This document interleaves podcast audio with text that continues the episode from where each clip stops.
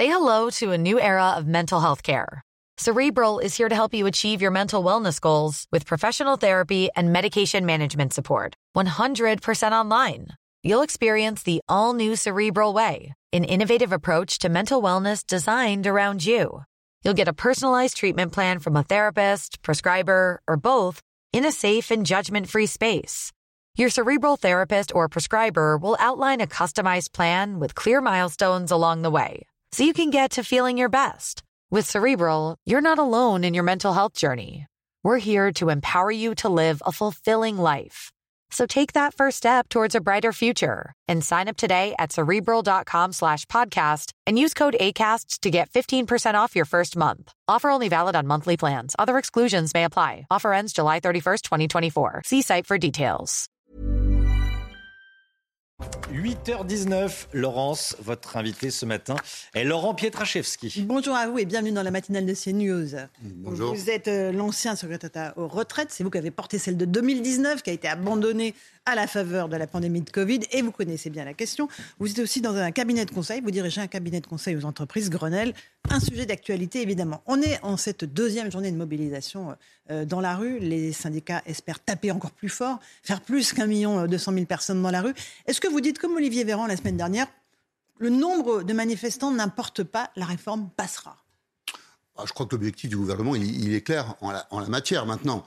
Aujourd'hui, c'est vrai que c'est une journée d'action. Bon, je pense que les organisateurs et, le gouvernement doivent avoir deux priorités. Je vous dis ça là en tant que citoyen. Mmh. Que ça se passe à la fois dans le respect euh, des droits euh, constitutionnels, celui de manifester, mais aussi dans euh, la sécurité des personnes et des biens. Je crois que ça Sans doit violence, être ça. Hein, ça. absolument, ça doit être ça. L'objectif de cette journée, qu'il y ait des manifestations dans notre pays, sur le fond, ça fait partie de la vie démocratique. Mmh. Mais c'est plutôt rassurant d'ailleurs que ce soit les syndicats qui organisent ces cortèges. C'est plutôt un gage pour vous qui de euh, voilà, non-débordement en tout cas Oui, je pense que vous avez raison de, de, de le rappeler. D'abord parce qu'ils ont été au, au rendez-vous de l'organisation de la journée précédente. Je ne doute pas qu'ils le soient euh, aujourd'hui encore, à la fois pour encadrer, assurer la sécurité de toutes celles et tous ceux qui veulent manifester, mais aussi euh, la sécurité des personnes et des biens sur le parcours. Le résultat, c'est quand même un pays bloqué, des transports quasiment à l'arrêt, 75 à 100% de grévistes dans les raffineries et les dépôts de Total Énergie selon la CGT. Ça coûte cher, des journées comme ça ça coûte cher d'abord à ceux qui font grève et ça coûte cher au pays. Ça ne va rien changer à la donne? Oui, c'est vrai que ça, peut absolument freiner le, PIB. On a d'ailleurs les, chiffres de notre produit intérieur brut qui, sont sortis là. On a vu qu'au dernier trimestre, on a malgré tout en 2022 une croissance qui est soutenue avec 2,6 points. Mais, sur le fond, vous avez raison de dire que collectivement, on a sans doute euh, d'autres options euh, que de faire grève et, de bloquer euh, le pays. Je crois que le sujet, c'est de trouver plutôt des voies de passage pour qu'on puisse transformer notre système des retraites et le faire dans des conditions assez apaisées. Alors c'est pas facile, c'est vrai. Non, les conditions apaisées, effectivement, quand Elisabeth Borne dit les 64 ans, ce n'est plus négociable, en fait, elle galvanise les manifestants. Oh, je dirais pas ça. Je dirais que euh, elle donne une parole claire. Et, et je pense moi que c'est euh, là plutôt une qualité. Elle pose la réalité. Vous savez, moi je crois qu'Elisabeth Borne, elle a déjà beaucoup négocié. Le projet du président de la République, c'était euh, 65 ans. Il s'en est mmh. pas caché. On est venu à 64 ans. Il y a un mixte entre une mesure, ce qu'on appelle d'âge, c'est-à-dire le recul de l'âge d'ouverture des droits, du départ en retraite à 64 ans et une mesure de durée. Vous savez, c'est 43 ans, ce qui s'appelle la réforme mmh. Touraine, du nom de euh, la ministre précédente, qui était d'ailleurs euh, déjà votée hein, en 2013, qui devait s'appliquer en 2035, qui vont s'appliquer un peu plus tôt. Ces deux mesures, à la fois la durée et le recul de l'âge, évite un certain nombre d'effets de bord, même si euh, c'est vrai, vous avez déjà souligné les uns les autres qu'il y avait aussi euh, parfois Et on des va angles morts dans cette retraite. On va, on va y venir. Mais ça veut dire que la Première ministre, là, elle a plus grand-chose à négocier, c'est ce que vous me dites. Là. Alors, en Elle tous est- les cas, on est quasiment à l'os, là. Sur l'âge et la durée, elle a, elle a- je crois qu'elle est allée au bout de ce Elle qu'elle a peut déjà tout lâché, Voilà. Il reste à négocier les deux autres parties, je crois, qui sont importantes quand même. Laurence Ferrari, je vous dire, moi, c'est ce que je vois dans les entreprises. Euh, les entreprises, elles, elles attendent qu'on leur donne un nouveau cadre pour euh, l'emploi des seniors. Un nouveau cadre qui peut se discuter dans les branches. Mais il faut aussi que la loi euh, dise ce qu'on doit discuter dans les branches. Et moi, je crois que là, il y a des avancées à faire. Et le gouvernement, je crois, là, a matière à trouver une voie de passage avec les partenaires sociaux. On ne parle pas seulement de l'index euh, pour les seniors. Là, ça concernerait les- entreprises de plus de 300 salariés. Il faut baisser ce seuil. Enfin, Oui, je veux dire, tous ceux- toutes les entreprises en dessous, il faut qu'elles appliquent cette, cet index. Oui, alors je- moi, je ne mets pas tout sur l'index. hein. L'index, il a. C'est gadget? Je ne vais pas dire ça, c'est un objet politique euh, intéressant et important parce qu'il donne de la visibilité à un sujet sociétal qui est dans l'entreprise où je vais bosser, est-ce qu'il y a de la place pour euh, les salariés expérimentés âgés? Ça, c'est pas un, euh, sur le fond une chose inintéressante. La question, c'est celle du vieillissement actif en entreprise. Comment on fait dans notre pays pour que les gens de mon âge, par exemple, mais je parle pas là de moi, mais ils sont, ils sont très nombreux, y compris sur des métiers de manutention, eh bien, aient leur place au travail. Vous savez, le vieillissement actif en entreprise, c'est un sujet sujet qu'on traite en Europe du Nord depuis des dizaines d'années. Nous, notre sujet, c'est plutôt comment on fait pour se séparer des salariés les plus âgés en, sur euh, l'air de, bon, écoutez, ils sont peut-être un peu moins productifs, ce qui d'ailleurs n'est pas vrai. Et euh, en même temps, on, gère un petit peu les évolutions du cycle de l'entreprise comme ça. Ce n'est pas ce qu'il faut faire, mais il faut construire un cadre ensemble. C'est-à-dire que c'est beaucoup plus simple de se séparer d'un cadre senior pour embaucher un jeune beaucoup moins cher aussi. Oui, vous avez raison de dire l'OCDE, d'ailleurs, chiffre les écarts de rémunération entre euh, la moyenne des travailleurs âgés et la moyenne des travailleurs de 18%. Vous savez, sur ce sujet-là, si on voulait avoir une politique ambitieuse, si on se dit qu'est-ce qu'on peut faire pour notamment stimuler le recrutement de salariés qui ont plus de 55 ans, eh bien, on peut avoir quelque chose de très incitatif. Incitatif en faisant quoi? Eh En réduisant un certain nombre de charges sociales, notamment celles qui concernent la vieillesse. Vous savez, quand l'OCDE dit c'est 18% entre guillemets, plus cher de faire travailler un salarié expérimenté, mais enfin, il a aussi des compétences, sans doute en plus, eh bien, quand on baisse ou supprime pour 17% de charges sociales sur la vieillesse, eh bien on équilibre euh, ces deux, ces deux euh, chiffres et on peut aussi trouver là un moyen de faciliter l'emploi des seniors. C'est-à-dire qu'à l'époque, il y avait un plan un jeune, une solution. Vous dites qu'il faut un plan un senior, une solution, c'est ça? Ah, Franchement, il faut une stratégie nationale, Laurence Ferrari. Alors vous, vous, faites un clin d'œil là, euh, évidemment, un jeune, une solution. Mm. Mais je crois qu'on ne peut plus. Vous savez, quand j'ai été en responsabilité, moi j'ai été très surpris de voir que au niveau de Pôle Emploi, il n'y a pas de stratégie nationale sur l'emploi des seniors. Lorsque j'ai interrogé la direction de Pôle emploi comme secrétaire d'État, elle me répondait Oui, mais on a des expériences, monsieur le ministre, vous pouvez aller les voir. Alors je l'ai fait, hein, dans, les Hauts-de-France, en Normandie, et franchement, vous voyez qu'il y a des agences Pôle emploi qui attrapent le sujet à bras le corps. Mais ça ne suffit pas, il faut une stratégie nationale. C'est-à-dire euh, alléger les charges sociales pour l'emploi des seniors. Entre autres, c'est un exemple, mais c'est un très bon exemple. Mmh. Euh, ça répond aux inquiétudes d'une partie de la société qui va se mobiliser aujourd'hui? Bah, je crois qu'il faut aller plus loin.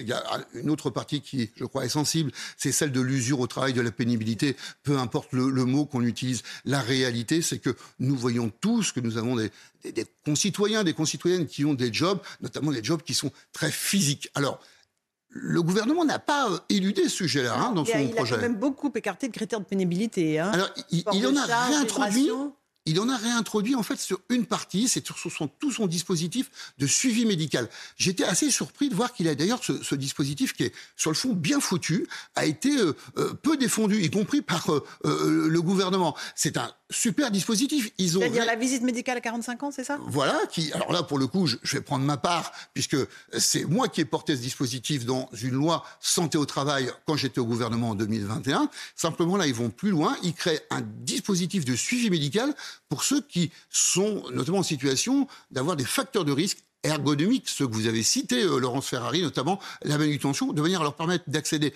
plus facilement à un départ anticipé pour raison médicale. Donc ça, c'est quelque chose qui est opérationnel. Mais je pense qu'on peut aller plus loin dans les aménagements de fin de carrière notamment. Il y a là du grain à moudre, il faut faire bosser les branches sur les métiers qui sont difficiles, aménager les fins de carrière, permettre, plutôt que de sortir les personnes de l'emploi, leur permettre de réduire le temps de travail, de compenser tout ou partie de la perte de salaire pour ceux qui ont des métiers difficiles. Ça se discute, ça se fait assez bien. Vous savez, dans notre pays, il y a déjà des commissions techniques qui suivent tout cela. Vous voyez que je reste passionné de ces sujets. Absolument. Euh, les femmes, les mères de famille, et, je parle en connaissance de cause, seront pénalisées par cette réforme.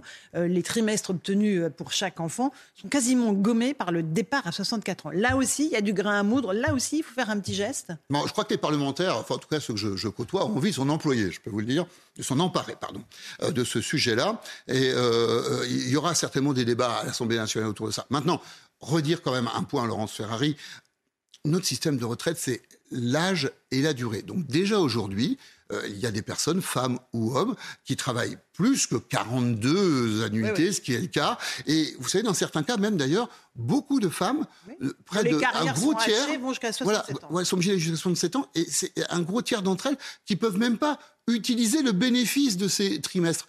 Euh, Pourquoi? Parce qu'en fait, elles n'ont pas suffisamment cotisé à côté. Alors, en fait, vous avez, avec ce sujet-là, pointé du doigt un des problèmes de notre système de retraite actuel. Il est tellement complexe que, effectivement, quand on, on- pense bien faire pour les uns ou pour les autres, eh bien, euh, à la marge, on peut créer des situations injustes pour d'autres. Alors, vous me permettrez de, oh, du coup, euh, à nouveau, euh, de porter l'idée d'un système universel de retraite par point. Parce que, votre idée en Voilà, 2019, ça, hein. ça permet de mettre à plat tout cela. Et lorsque vous dites à toutes les femmes, vous avez le droit un forfait de points, quelle que soit votre situation, active, pas active, eh bien là, vous êtes parfaitement juste. Mais, mais c'est pas à la marge, parce que la natalité, on le sait, c'est aussi une des clés pour équilibrer le système des retraites. On sait qu'il y a de moins en moins de, de cotisants euh, et de salariés. Euh, quand même, pénaliser les mères de famille, franchement, euh, on n'y comprend plus rien. Ouais, on pénalise pas les mères de famille. Je, si. je comprends qu'il y a des situations, Mais Laurence. si, on est- euh, Ferrari, vous avez raison de dire que, notamment, euh, celles qui sont à 62 ans, ont tout leur trimestre à 62 ans, toutes leurs années. Eh ben, elles Ah, partiront à voilà. 64. Elles, devront sans doute travailler quelques mois euh, de plus. Mais en réalité, aujourd'hui, elles travaillent quelques mois de moins euh, que euh, les hommes. Et cela va s'équilibrer tout en gardant, heureusement, pour les femmes, une moyenne de départ qui est plus tôt et surtout une espérance de vie, et c'est tant mieux, à la retraite plus importante que les hommes. Vous voyez, c'est difficile d'être dans une notion d'équité absolue avec ce système très complexe. Je sais, mais ça- la, notion d'injustice, elle est très présente dans la Bien tête sûr, des et je le comprends. 68% sont opposés à la réforme, mais le chiffre ne bouge pas. hein. Il n'y a pas, d'érosion euh, du côté des Français. Un tout petit mot de- du texte qui est à, l'Assemblée nationale en commission. Euh, il, il va passer parce qu'on sent un peu de, de flou dans les rangs de la majorité. Il y a des députés qui ont du vague à l'âme et qui disent qu'ils ne voteront pas le texte en l'état.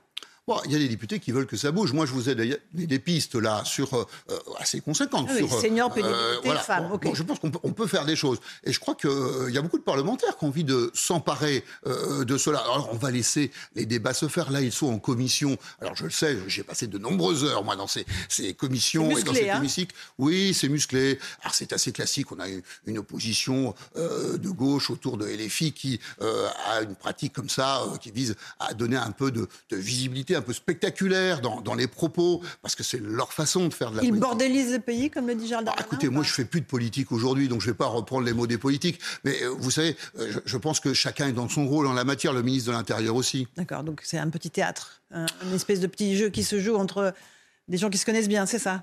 En tous les cas, ils se connaissent. euh, ils ont des. Ce qui est sûr, c'est qu'ils ont des objectifs qui sont opposés. Ça, c'est clair. Il y a, un gouvernement euh, qui veut euh, faire durer le système par répartition et qui a besoin de le consolider. Et puis, il y a une opposition. et là, vous permettez-moi de le dire, qui parfois croit un peu à l'argent magique. Bah oui, mais l'argent magique, il a existé. Hein. Pour, pour la- pendant la pandémie, il était là. Mais je crois que ce qui a existé pendant la pandémie, c'était une, une grande notion de solidarité nationale. Et, et- et- et cela, euh, c'était une circonstance exceptionnelle. Je crois qu'il ne faut pas se tromper entre un moment de vie exceptionnel, c'est-à-dire qu'est-ce qu'on fait face à une crise qu'on n'a jamais connue, et un système qui est bien connu depuis l'après-guerre, le système de retraite qui doit être mis à l'équilibre. Euh, Monsieur Pietraszewski, hein, il y a quelque chose que demande la majorité, c'est une clause de revoyure. Disent, on ne peut pas partir comme ça, il faut une clause de revoyure sur cette réforme. Vous dites banco ou pas? Oui, pourquoi pas. Enfin, il faut, faut pas. euh, la clause de revoyure, c'est archi classique quand on est dans une négociation euh, dans l'entreprise. On fait des, on fait des clauses de revoyure. Moi, moi, je pense que c'est- une bonne idée. Et d'ailleurs, c'est une façon de montrer que vous êtes dans la confiance à la fois vis-à-vis de votre partenaire. Mais la clause de revoyure, elle a du sens euh, si vous êtes avec un partenaire qui joue le jeu. Hein. Mhm. Et et les Républicains, euh, est-ce que vous êtes sûr qu'ils vont euh, voter euh, ce texte proposé par le gouvernement Bah, écoutez, je, je- moi, je. Vous n'êtes plus en je- politique. Ouais, Mais oui, bon, oui. Puis, Vous non, mais connaissez je- bien le jeu de la Oui, mais bien sûr, euh, je, je pense qu'ils euh, ont, en tout cas moi qui les ai côtoyés pendant cinq ans, euh, notamment sur le sujet des retraites, euh, ce- ce- ce- on va dire les choses. Ce projet de réforme correspond en tout point à ce qu'ils m'ont X fois présenté pendant les cinq années qui se sont écoulées de 2017 à 2022, alors que moi je présentais un système universel des retraites. Donc ça serait quand même très étonnant qu'ils n'aillent pas voter un système que eux-mêmes m'ont présenté à X reprises pendant cinq ans. Donc pour vous, c'est inenvisageable que le gouvernement recule sur cette réforme? On est d'accord. Ah, euh, le gouvernement doit, et je pense qu'il le fera, aménager les sujets qu'on a euh, évoqués. Et, et je pense que très franchement, sur l'âge et la durée, il est allé au bout de ce qu'il pouvait négocier. Quand le président Macron dit hier, euh, mais enfin, on le fait parce que, parce que les autres le font, les autres pays européens le font. Il n'y a pas d'autres arguments à, à développer? Bah, euh, Peut-être le premier argument euh, qu'il y a à développer, c'est que euh, quand on a euh, 60 ans, quand on a 62 ans, euh, on doit pouvoir être bien au boulot. Vous savez, souvent, quand je- j'expliquais euh, pendant mes responsabilités gouvernementales ma vision de la retraite, vous euh, la question, c'est pas forcément à quel âge je pars, parce que si mon métier est très difficile, peut-être que je dois partir à 61 ans, à 60 ans, peut-être que c'est moins difficile, c'est à 65, c'est que je parte en retraite en bonne santé. Et vous voyez, si on voulait un objectif commun de société, on se battrait sur ça. Comment on fait pour que nos salariés, nos collaborateurs, nos travailleurs dans notre pays partent en bonne santé Et alors, la solution, c'est quoi? Eh bien, la, la solution, c'est le suivi médical qu'on a évoqué, l'aménagement des fins de carrière, un investissement fort dans la prévention. Il y a un fonds d'un milliard qui a été mis en place par le gouvernement. Moi, je pense qu'on peut aller un peu au-delà d'un milliard parce que Deux milliards, il y a, il y a trois des excédents. C'est pas une question de nombre de milliards, c'est qu'il y a des excédents, ce qu'on appelle la branche accident du travail, maladie professionnelle. Cette branche ATMP, elle est en excédent et ce sont des cotisations qui appartiennent aux partenaires sociaux sont tout à fait légitimes à dire, écoutez, si on a un milliard d'accidents tous les ans, sur cinq ans, nous redonner un milliard, c'est pas tout à fait le volume de ce que nous avons dans l'excédent. Bon, eh ben, on pourrait mettre un peu plus. Et vous savez, quand on cherche des sous, notamment pour faire de l'accompagnement de fin de carrière, euh, sans perte de revenus, notamment pour ceux qui ont des métiers pénibles, eh bien, on peut en trouver là. Voilà quelques idées, quelques pistes de réflexion. Merci beaucoup, Laurent Pietraszewski, d'être venu ce matin dans la matinale de CNews. Je rappelle que vous avez un cabinet de conseil aux entreprises qui s'appelle Grenelle. Merci à vous euh, et on va voir ce que donne cette mobilisation aujourd'hui. À vous, Romain Desarmes, pour la suite de la matinale.